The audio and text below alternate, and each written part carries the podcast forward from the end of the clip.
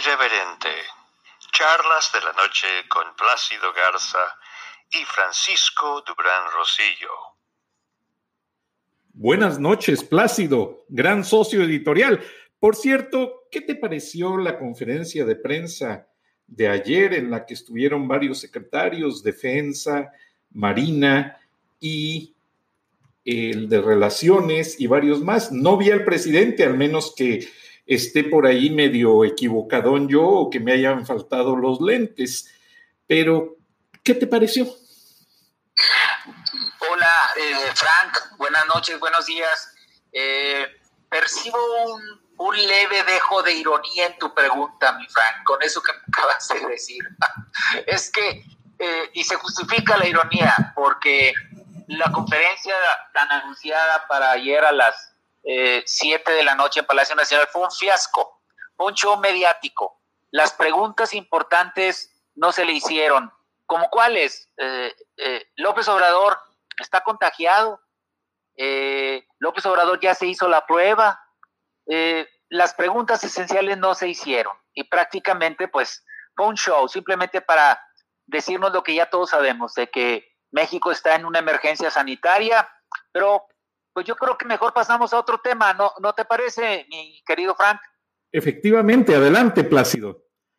Bueno, pues resulta que eh, Carlos Ursúa, que fue secretario de Hacienda en el gobierno de López Obrador y que renunció a mediados del año pasado por un pleito que tuvo con Alfonso Romo, el jefe de la presidencia, yo digo el que todavía es jefe de la presidencia, eh, Alfonso Romo, eh, Carlos Ursúa fue arropado por el Tecnológico de Monterrey, es ahora un, investigador del prestigiadísimo Tecnológico de Monterrey, y él, en sus investigaciones, acaba de, acaba de ser público un, un estudio mediante el cual nos viene a decir a nosotros, esto que voy a decir, Frank, eh, amable, amable auditorio, no lo dijo él, pero es una percepción que yo tengo de después de leer su, su investigación.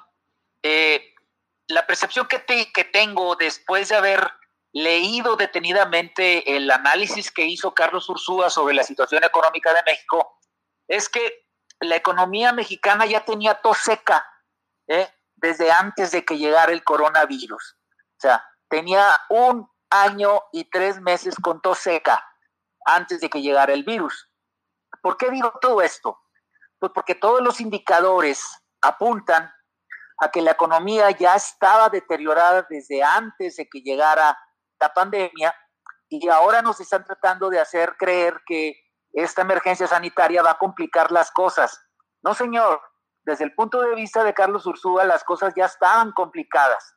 Eh, voy a ser muy específico, Frank, y tú me, tú me irás acotando conforme vaya eh, compartiendo con nuestra audiencia datos muy importantes. Por ejemplo, en este momento no hay dinero en las arcas de Hacienda porque inclusive eh, el gobierno de la Cuarta Transformación dispuso indebidamente de más de la mitad de los 380 mil millones de pesos que los gobiernos conservadores, según López Obrador, habían dejado en dos fondos de estabilización para la contingencia, así se les llama. Eh, entonces sucede que ese dinero, sin haber crisis o una pandemia, se lo gastaron. ¿En qué se lo gastaron? En programas clientelares con fines electoreros, eh, con miras a las elecciones del 2000 21 y del 2024. Entonces, ¿qué es lo que está sucediendo con esto? Pues que se nos viene la noche encima eh, debido precisamente a que ese fondo de contingencia que fue precisamente amasado por los últimos años de los gobiernos federales anteriores, pues ya se lo acabaron, Frank. ¿Tú cómo ves esto? Wow, a mí me deja preocupado porque conjunto a la bajada estrepitosa de los precios del petróleo, pues el segundo ingreso de México después de las exportaciones es el, las, eh, los envíos de dinero de parte de quienes trabajamos acá en los Estados Unidos. Y al ver esta pandemia tan difícil que ha dejado desempleados a la gran cantidad de mexicanos que son la fuerza laboral de muchos restaurantes, de cultivos agrícolas, de ranchos en general, de constructoras, de una infinidad de empleos difíciles que salen a hacer a la calle cada día. Esas remesas han dejado de enviarse. Incluso, pues, platiqué con un amigo que se dedica, tiene una compañía de envío de remesas y están muy preocupados porque lo que está pasando es que mucha gente se está regresando a México, como lo comentamos ayer y antier, que tú hiciste el recorrido en la frontera México eh, Tamaulipas con Texas y lo pudiste verificar en vivo. Ahora, eh, desde el punto de vista de México es preocupante. Desde el punto de vista de Estados Unidos, Donald Trump, antes de firmar la iniciativa del Fondo de Ayuda de Emergencia, primero se aseguró de controlar todas las reservas petroleras. Estados Unidos es el que controla a nivel mundial en este momento Después de Rusia, Rusia también tiene mucho petróleo y obviamente los países árabes, pero el país con mayor reserva petrolera en este momento es los Estados Unidos. Y además, Goldman Sachs aseguró toda la inversión de los pozos petroleros en Maracaibo, Venezuela. O sea, Estados Unidos está reforzado para enfrentar esta situación post pandemia. ¿Qué refuerzo ves en México para tal afrontación? Bueno, en primer lugar, reafirmando lo que tú estás mencionando, eh, Donald Trump, en forma muy, eh, muy astuta, se aseguró primero de las reservas petroleras que tú mencionas y después de eso no tuvo ningún empacho en incrementar el déficit público del gobierno de los Estados Unidos. O sea, algo a lo que el gobierno de López Obrador le tiene mucho miedo. El, gobierno de, la Cuarta Transformación no se quiere endeudar a pesar de que el sentido común de los expertos en finanzas internacionales dicen que cuando las vacas son gordas, pues hay que ahorrar. Y cuando las vacas se ponen flacas, pues hay que gastar lo que tienes ahorrado. Y eso es lo que no detiene el, la maquinaria industrial. O sea, Donald Trump, después de asegurarse de esas reservas petroleras a las que tú te refieres, firmó hace unos días un paquete económico de emergencia que autoriza un gasto público extra del orden de los 2 millones de millones de dólares. O sea, eh, esto evidentemente va a disparar el déficit público de las finanzas en, en Estados Unidos, pero no se le debe de tener miedo a eso, porque precisamente se cumple con el principio de que cuando, cuando tienes que gastar, tienes que hacerlo, de lo contrario viene una depresión, o sea, lo que se viene encima no es una recesión, es una depresión. Entonces, el 16 de mayo, volviendo al tema de México, Frank, el 16 de mayo del año pasado, López Obrador declaró que su administración no pensaba utilizar esos fondos, esos fondos de contingencia de 380 mil millones de pesos que le dejó el gobierno de Peña Nieto porque según él, las finanzas nacionales estaban sanas. En, aquella ocasión, recuerdo que dijo algo así como que ese dinero tendría que utilizarse para apoyar a Pemex. Ya ves que está eh, prácticamente desquiciado con el proyecto de Pemex, la refinería de Dos Bocas, el tren Maya, el nuevo aeropuerto de Santa Lucía, y ahí es a donde él quiere manejar ese dinero. El problema fue que remató en esa ocasión diciendo que contrario, o sea, se atrevió a contrariar lo que dicen las casas calificadoras que tienen cientos, 100 años, tienen 100 años trabajando en esto. Eh, e, esas casas son las, son las que certifican y califican los créditos y las deudas soberanas de los países, tú lo sabes. Sí, Standard Poor's y todas ellas. todas ellas. Bueno, las finanzas de México, dijo en esa ocasión López Obrador, son estables y puso de ejemplo la fortaleza del peso frente al dólar. Nada más que se le olvidó un pequeño detalle, se le olvidó un pequeño detalle. En mayo del año pasado, cuando dijo esa declaración, cuando dio esa declaración, eh, acababa de darse a conocer públicamente el dato de que México había roto récords en su historia de la cantidad de remesas que los paisanos mexicanos envían a nuestro país, los que están en los Estados Unidos. Eh, eh, en, en, el último año fiscal se registraron 37.500 millones de dólares que llegaron a México provenientes de Estados Unidos. A López Obrador y a los analistas balines que le siguen la corriente, se les olvida un pequeño detalle. El valor del peso frente al dólar no se determina en México, lo determinan las millones de transacciones que se dan todos los días entre ambas divisas en el mundo. Nada más el 80% de esas transacciones ocurren fuera de México.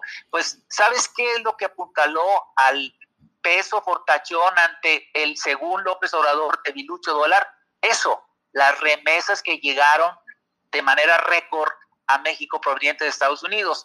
De ninguna manera es, un, es una medalla que se tiene que colgar el gobierno de López Obrador. Sí, pero perdón que te interrumpa, Plácido, haciendo un paréntesis. Ese récord de divisas es preocupante. Yo lo veo desde los Estados Unidos por el hecho de que, y hablo con mucha gente, que están mandando su dinero porque ya no hay manera de muchos de hacer un ahorro para hacer un trámite migratorio y regularizar su situación. Entonces muchos ya piensan, bueno, voy a estar aquí y si algún día me deportan, pues ya ni modo, porque no hay esperanzas de arreglar una situación migratoria. Entonces cada vez está para ellos más estrecho el camino a lograr una ciudadanía, una residencia permanente, y lo que hacen es, cada que reciben su cheque, mandan la mayor parte del dinero a sus familias para que les hagan un ahorro, porque si se llega ese día de un problema migratorio, pues ya llegan a México y ya tienen cuando menos un ahorro. Ahora, ese día no se ha llegado, pero ha sido forza ellos han sido forzados a salir de los empleos por la pandemia y ahora están regresando de manera voluntaria y es algo preocupante, Plácido. Definitivo, eh, es, cierto lo que, lo que dices. El reporte que, hicimos en nuestro programa anterior habla de que las caravanas de, de migrantes ahora vienen a la inversa, están pasando la frontera eh, hacia México y ya no voy a tocar aquí el tema que mencionamos ayer de que sin ningún control sanitario.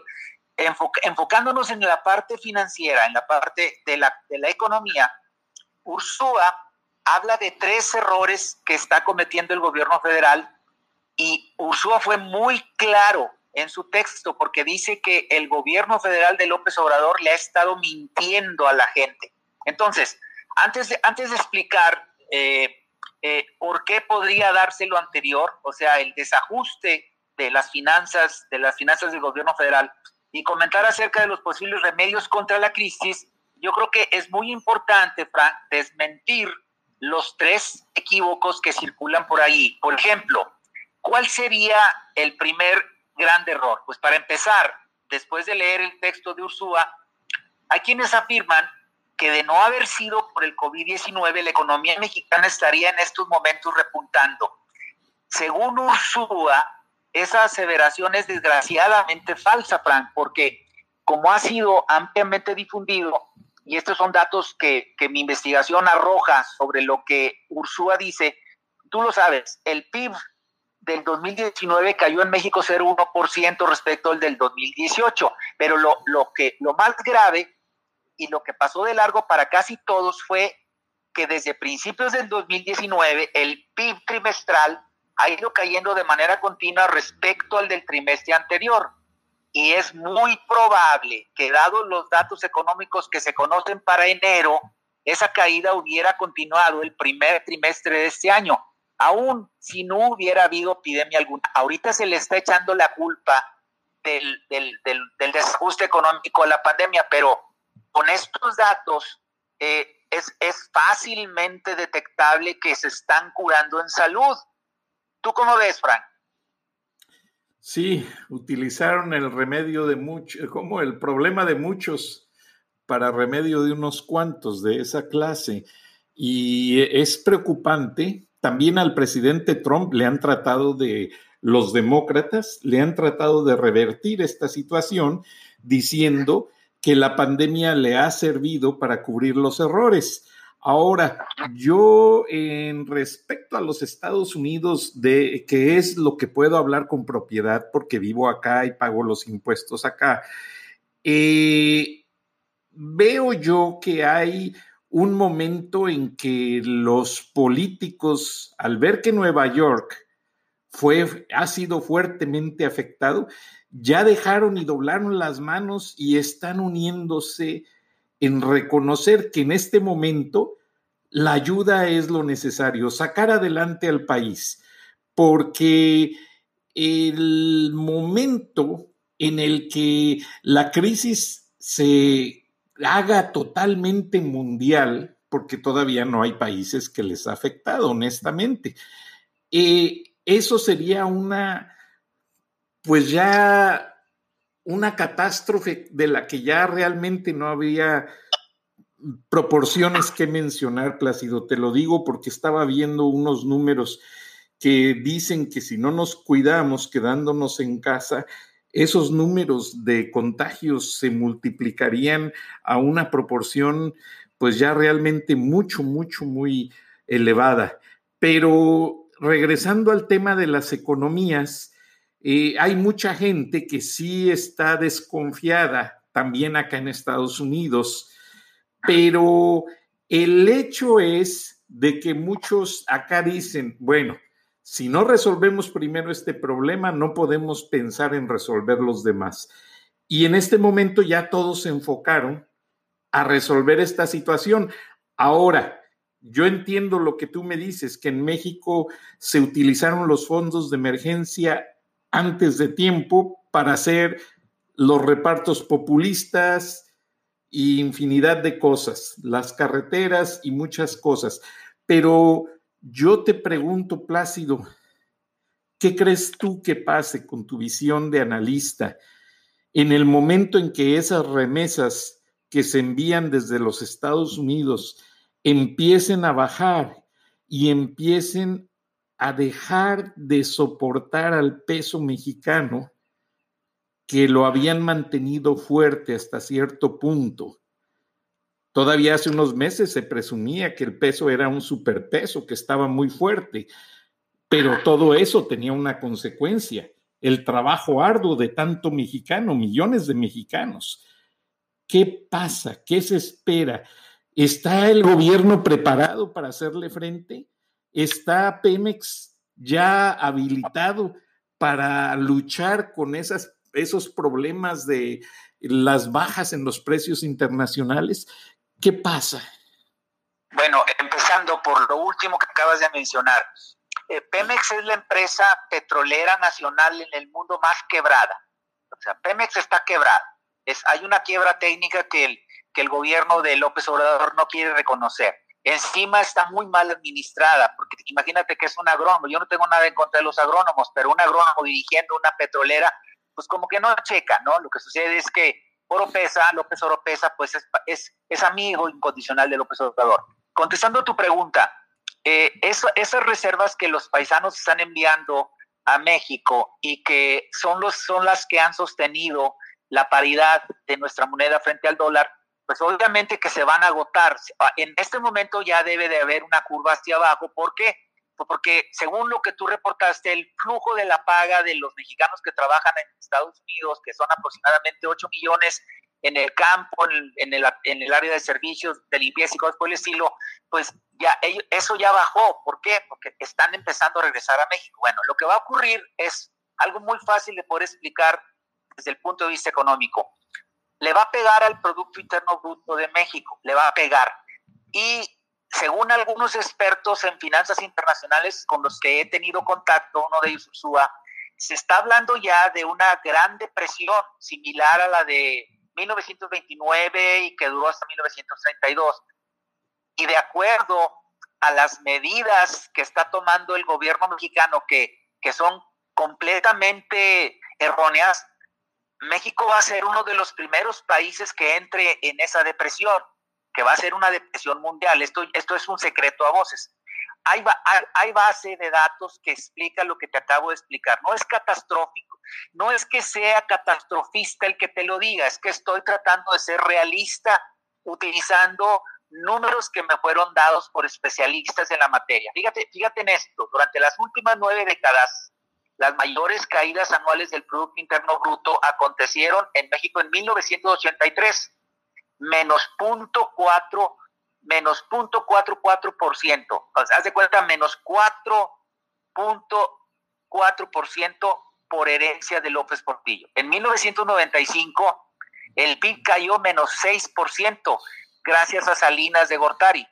Y en el 2009 está en menos 5.3% por la gran recesión mundial. ¿Te acuerdas cuando la gripe porcina, Frank? Sí, claro. Entonces, al respecto, lo que, lo que yo opino en base a estos análisis es que si el gobierno no actúa con gran celeridad, atingencia, decisión y sapiencia, el desplome del Producto Interno Bruto en el 2020 para México puede ser mayor incluso al 6.3%. O sea, va a llegar a menos 6.3%, que fue el dato más tétrico en la historia de la economía de México durante el gobierno de Salinas de Gortari. O sea, ese sería el impacto si no se toman las medidas que se deben de tomar. ¿Cuáles? Independientemente de que en otros programas le dediquemos más tiempo a esto, Frank, una de ellas es no tenerle miedo al endeudamiento, no tenerle miedo a que se incremente el déficit público. Los países más desarrollados del mundo lo están haciendo, China ya lo hizo, Rusia va en camino de hacerlo, Alemania tiene un déficit público histórico, Estados Unidos con lo que te acabo de mencionar, o sea, a donde voltees, los gobiernos más desarrollados del mundo ya, le, se les quitó el miedo al déficit público, pero el actual, que es populista, que está buscando las elecciones del 2021 y que quiere eternizarse en el poder, obviamente no lo quiere hacer porque según él el pueblo se le va a echar encima. Lo que no entienden es que ya se les está echando encima, Frank. ¿Cómo ves esto? Pues sí, es eh, tema de análisis en el sentido de que el Banco Mundial, incluso hasta el Banco Interamericano de Desarrollo, ya lanzó un estudio de que en los planes de recuperación económica, eh, los países en vías de desarrollo muy bien pueden acomodar esos créditos para resolver situaciones de problemas eh, de infraestructura y automáticamente sus economías se mejoran. Se menciona mucho el problema de que no hay hospitales suficientes. Algo que a mí me llamó la atención es que dijeron que las áreas de descanso de los hospitales que van a utilizar en México, el ejército, las van a asignar con más camas para pacientes. O sea, los médicos y las enfermeras no van a tener dónde descansar. Eso también se me hace un tanto difícil, pero bueno, lo dejamos a un lado a ver cómo funciona. Pero aquí lo que es, lo que es en cierta manera patético es que no se esté aprovechando esas líneas de crédito para salir adelante con tantas situaciones. O sea, tú lo acabas de mencionar, Plácido, el petróleo pues está realmente en México dejando de ser un negocio y las líneas de crédito que se pudiesen aprovechar para regresar al auge petrolero no se están tomando en cuenta. Entonces, quiero yo pensar, ¿seguirá el populismo siendo la vertiente del único camino a las soluciones de los problemas?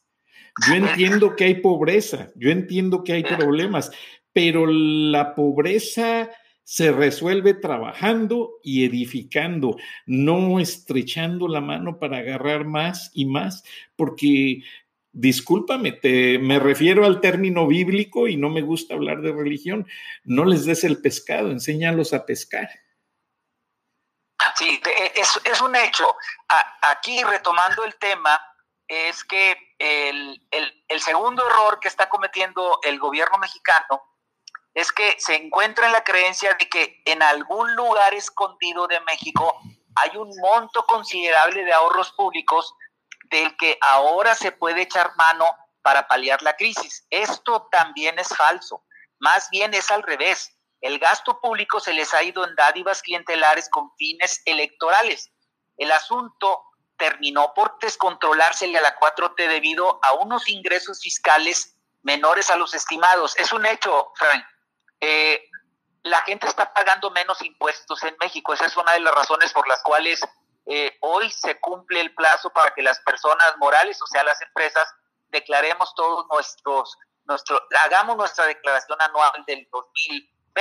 O sea, no. Pero disculpa la interrupción, Plácido. Si en Estados Unidos el presidente Trump hizo una extensión para todos los que pagamos impuestos hasta eh, creo que el mes de junio, por ahí, para poder cumplir, porque la fecha límite era el 15 de abril, ya muy próxima, y entendiendo la situación de la pandemia, dijo el presidente, no, alto a esto, vamos a extender las fechas para que nadie esté presionado y vamos a entender a todos de una manera muy congruente. Y extendieron fechas. ¿Por qué en México no se extendió la fecha límite? Por una sencilla razón. Eh, no quisieron dar la prórroga para el pago de los impuestos en la declaración anual porque les está faltando dinero para lo que ellos le llaman programas de beneficio social. O sea, eh, al gobierno le urge que paguemos impuestos, independientemente de que millones de pequeños y medianos empresarios en México se están rascando con las uñas en donde no tienen dinero ni siquiera para pagar los sueldos, no tienen dinero para pagar la nómina y encima está de, manera voraz y salvaje eh, el SAT eh, exigiéndoles que se paguen los impuestos. Esa es la razón por la cual no hay, no hay una prórroga, como si la ha habido en 10 países, en Estados Unidos, Alemania, Francia, Italia, en España, en Venezuela inclusive, eso es lo sorprendente, en Colombia, en 10 países que tengo muy bien analizados, ya hubo condonación fiscal, ya hubo créditos blandos para la empresa, pero aquí no, el gobierno no lo quiere hacer, por lo que acabo de explicar. La gente está dejando de pagar impuestos porque no ve resultados en el gobierno. Esa es la forma en la cual el mexicano se le revela al sistema. No hay otra manera más efectiva que esa. Entonces, e, el error el segundo error que se está cometiendo es creer que en algún lugar está escondido una millonada de, dinero que va a entrar al quite. Ya no existe, ya, ya se gastaron la mitad. Entonces, eh, sin dejar de darle importancia al aspecto de la salud, queda en este momento el tema de lo que va a ocurrir, porque sí, es un hecho, digo, la humanidad ha pasado por muchas pestes en la historia, pero vamos a pasar de esta también. Nada más que, ¿qué va, qué va, qué va a quedar de mundo? ¿Qué va a quedar de mundo cuando la epidemia se vaya? Pues va, va, va a haber una depresión económica y, los países que van a salir adelante son los que están tomando las medidas acertadas. En el caso de México, me encantaría decir que va en esa ruta, pero no es así, Frank, no es así. En el último minuto de programa, Plácido, ¿hacia qué perspectiva nos queda para decirle a López Obrador, ¿estás haciendo lo correcto o estás equivocado? ¿Qué futuro político le ves hablando con la realidad de lo que está pasando? Bueno, a López Obrador le encanta hacer citas bíblicas, porque hace cuenta que en vez de tener un presidente tenemos un, un, ministro de la Eucaristía. Sí, como Bolsonaro.